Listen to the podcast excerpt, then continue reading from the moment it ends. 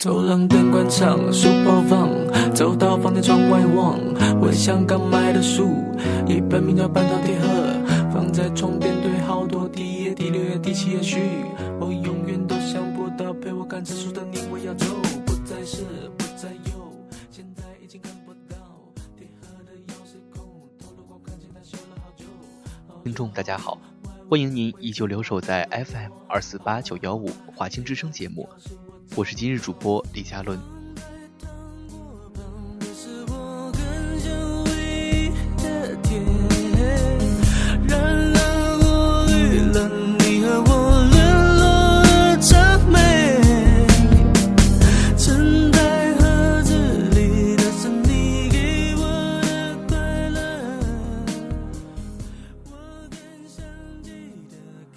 死亡一直是一个沉重的话题，于我而言，从小到大这个词语都压抑着我的神经。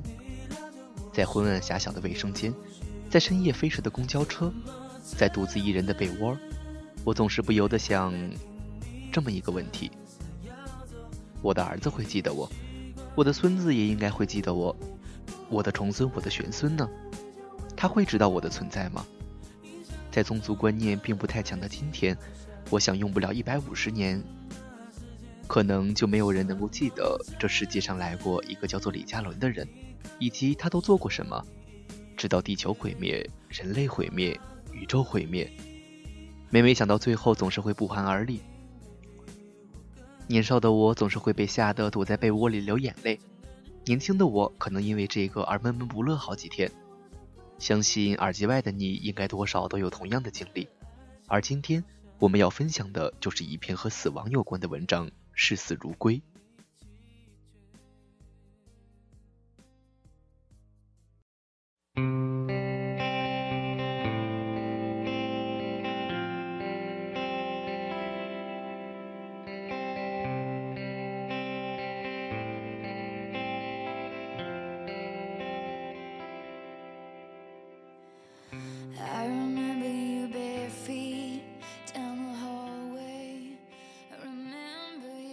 一个朋友，laugh, race 总以这句话开头，并不是什么好事。一来没有那么多朋友好糟蹋，二来也没有那么多的好故事好糟蹋。鸡汤喝多了会发腻，暖文看多了会发寒。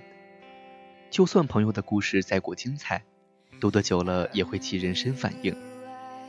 假如有这么个人，不是朋友，只是点头之交的熟人，平时碰到了打个招呼就擦肩而过，然后突然有一天你得知他死了，你会不会有点想法？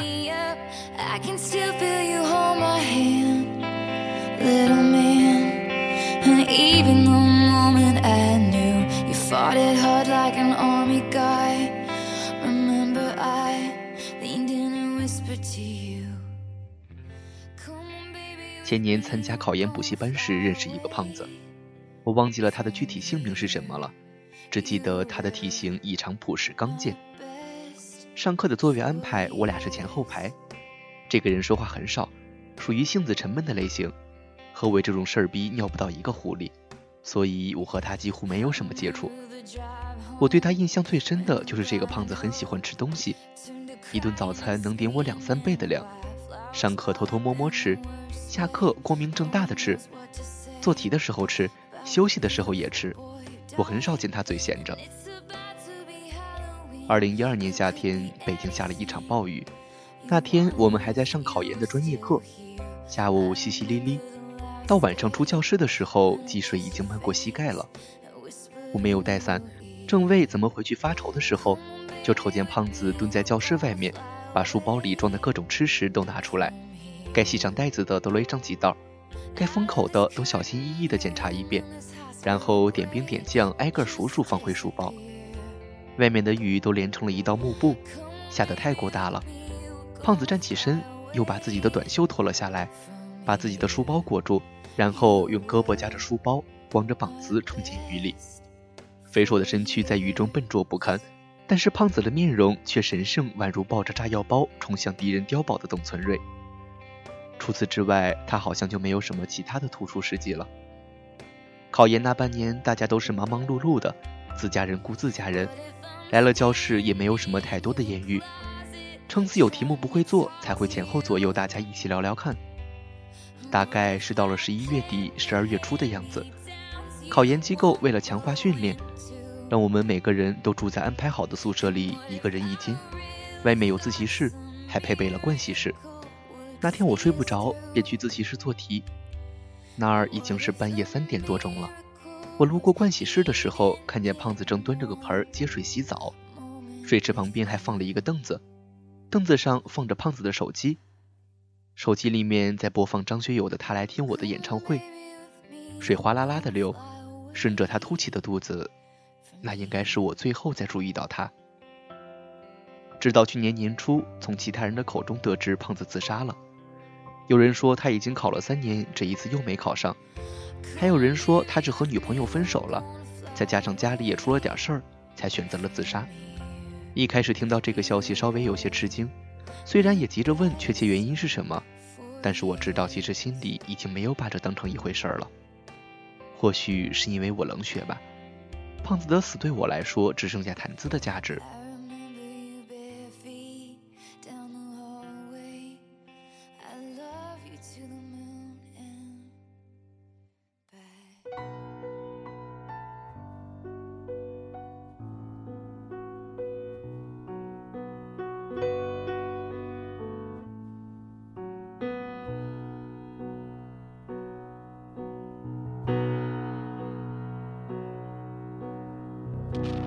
是一种回应，来自你很深的心底。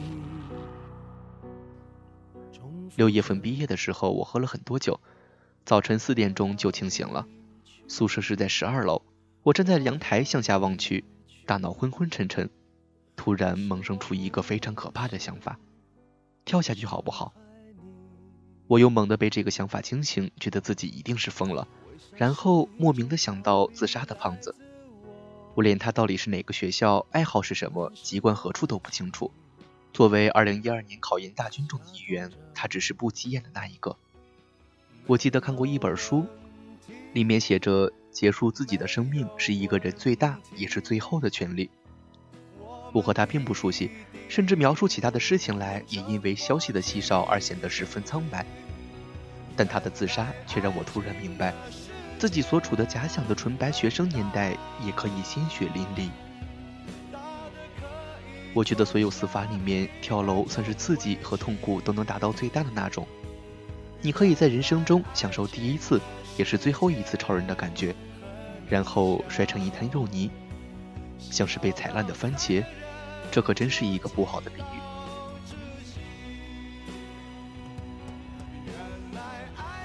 电影《草莓百分百》里有句台词：“青春就是吃自己喜欢的食物，胖而短暂的活着。”这话并不假。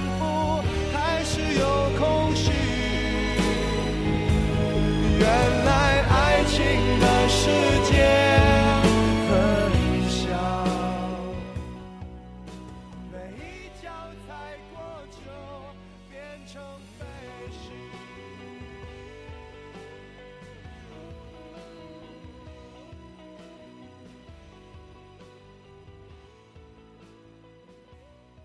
我把胖子的事儿告诉了李少白，问他究竟一个人会在什么时候选择死亡。李少白不屑地说：“你别问的这么文艺了，一个人在想死的时候自然会去死。”然后他便不再理我，转身而去写他的剧本。李少白是这个二十九岁大龄北漂文艺青年的笔名。我和他因为稿子上的事宜认识。我曾经问过他的真名是什么，但是李少白并不愿意告诉我。他的讯息我也只是大致的了解。马上奔三，来自河北最著名的工业城市石家庄，自幼吸食工厂废烟，号称五谷不分、五毒不侵。莫流大学中文系毕业，北漂七年尚未立业。但是李少白说他其实有业，他是一个剧作家，他要写一个惊天的剧本，写出来之后就是扬名立万的时候了。那个时候已经没有人能够阻止他。他将是镇北京、镇纽约、镇伦敦的超级戏剧大师，就好像黎元帅在门窗紧闭、密不透风的挂满胸章小屋里来回踱步，看到自己的未来。主席走后，就轮到我了。李少白说：“可是戏剧界的主席莎士比亚同志几百年前就死掉了，而现在，谁也挡不住自己称王称霸的脚步。写了几行剧本，李少白对我说：“晚上一起吃饭吧。”我说好，然后看着蟑螂从他的稿子边爬过。吃饭的地方选了中关村一家很小的馆子，在地下一层，我们点的涮锅，李少白还要了十瓶啤酒。我们吃了一会儿，扯了会儿蛋。李少白挽起袖子让我看他的手腕，上面一道一道全是伤疤。李少白说：“割腕，我也想过自杀。你说人为什么要自杀？不还是觉得没活头了吗？”我毕业以后一直想找个编剧、文字这样的工作，可惜都没能如愿。但是人总得活，我就先从保安干起，后来还在美廉美当过超市收银员，在中关村的办公楼里当打扫厕所的清洁工，在野鸡学校上课，跑过保险，还拉过皮条。可那真的不是我想要的生活。我就想好好写一个剧本，被人相中，拍成故事，这样。大家就都能看到我写出的故事了。然而能力有限，没人相中，就只能拼了命混口饭吃。没想过回家？李少白回答：“我这个人毛病太多，但是回家啃老的事儿还真干不出。”我和我爸妈说，其实我在外面混得还行，温饱不成问题。有一年过年回家，实在没钱给他们买东西，我就去卖血。第二天走路我都打飘，但是还好挺住了。也没因为卖血染上艾滋病。我白天工作，晚上写剧本，到后来实在扛不住，觉得整个人都废了，开始出现幻觉和幻听。对，那段时间我还嗑药。说实话，嗑药并不是好事儿。躺在床上，明明所有一切都是安安静静的，但是就像有人拿着锤子一样，一下一下砸着我正对面的那座墙，砸一下心就颤一下。明明知道自己闭着眼，但好像就是睁着眼等天亮。有时候太阳照进来醒了，那砸墙的声音并不再有；但有时候那声音遮住了太阳，我好像永远都无法醒来。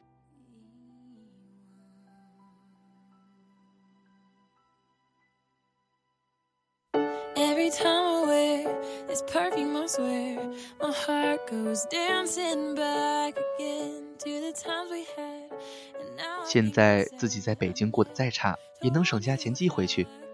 如果在其他地方打工，肯定没有这么好的条件。李少白这样对我说。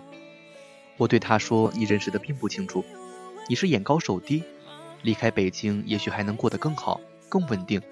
你没把自己的方向把握好。”李少白回答：“你说的也有道理，但是我已经把大把的时间耗在了这里，明知道自己慢慢往下深陷。”可想拔脚也已经晚了。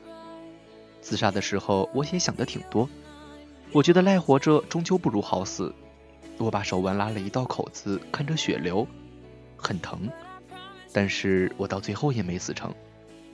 我觉得我不能死，我还有爹妈在，我死了没人养他们，所以我得活着，哪怕像狗，哪怕自己生活活得稀烂，哪怕吃屎也得让他们过得好一些。我们喝完酒出来，走过街天桥。李少白被风一吹，头有点晕，趴在天桥上干呕。从顶好大厦这边能远远望到李少白租的楼房，就在北大南门附近，一间六个人上下铺，一个月五百块钱，一个屋里三间房，一共住十几号人，共用一个厕所。李少白现在生活过得好一些了，他在一个广告公司负责出门跑宣传，外加发小广告。还打了一份超市的零工，一个月能挣四千多。他摇摇晃晃地站起身，张开胳膊，像是在拥抱寒冷的空气。他张开嘴大喊，像是败犬的狂吠。我看着他的背影，久久不能说话。将帅谁都想做，但却少之又少。大多数还是拼死拼活、葬身死处的小卒。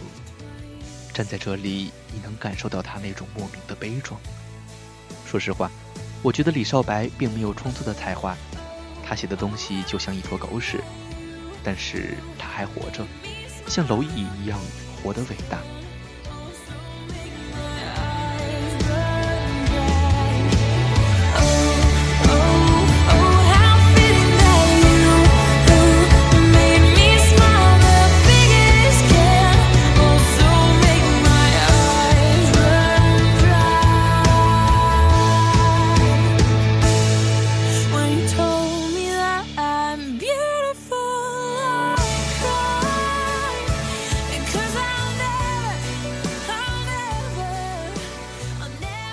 前，一个同学给我打电话，问我还在北京吗？我开始压根儿没有听出来他是谁，直到他自报家门，又往前倒腾了好久，我才想起来自己的确曾经和这么一个人同学一场，都快十年的事儿了。我说我在北京呢，怎么了？你来北京玩吗？他在电话里说，并不是，我来北京治病的。听其他同学说你在北京，好久没见了，想问问你有没有空，咱俩有时间聊聊。犹豫了一下，我说好，然后问清了医院的地址和病房。那天我买了水果和一箱牛奶，然后到了医院。这么多没见，人都变样了，但是好在我还能认出点轮廓来。他先喊的我，似乎我能来，他很高兴。这个同学穿着病号服，半坐在床上。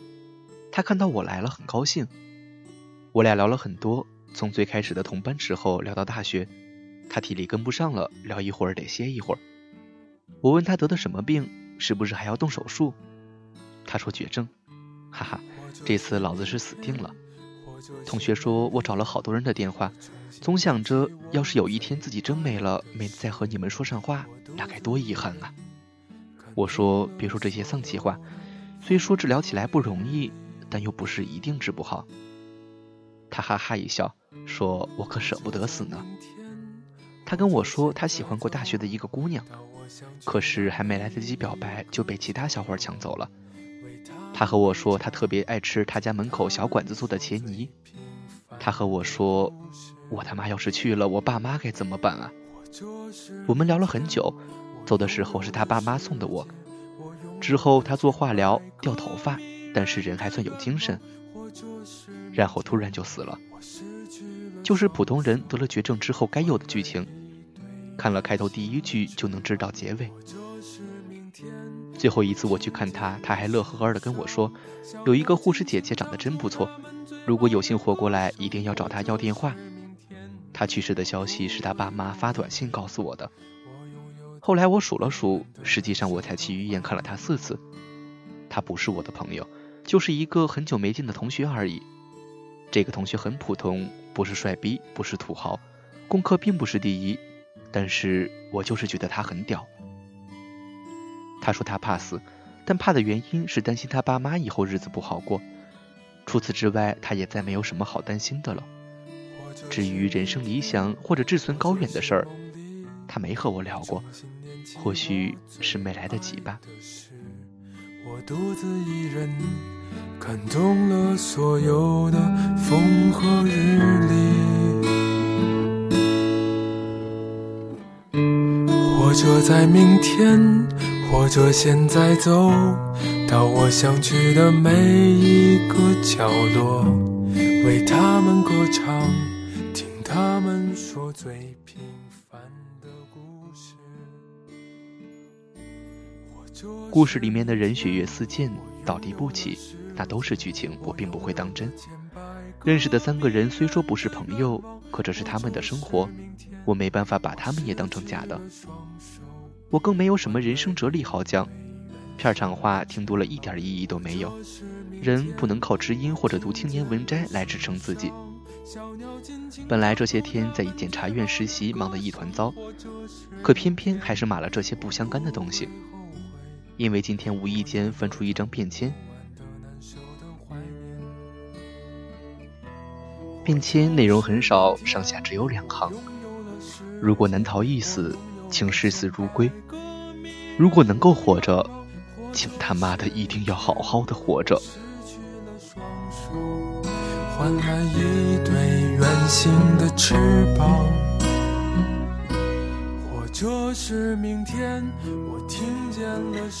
今天节目就到这里了，让我们下期节目再会。我不会后悔，我拥有的。不安的、难受的、怀念。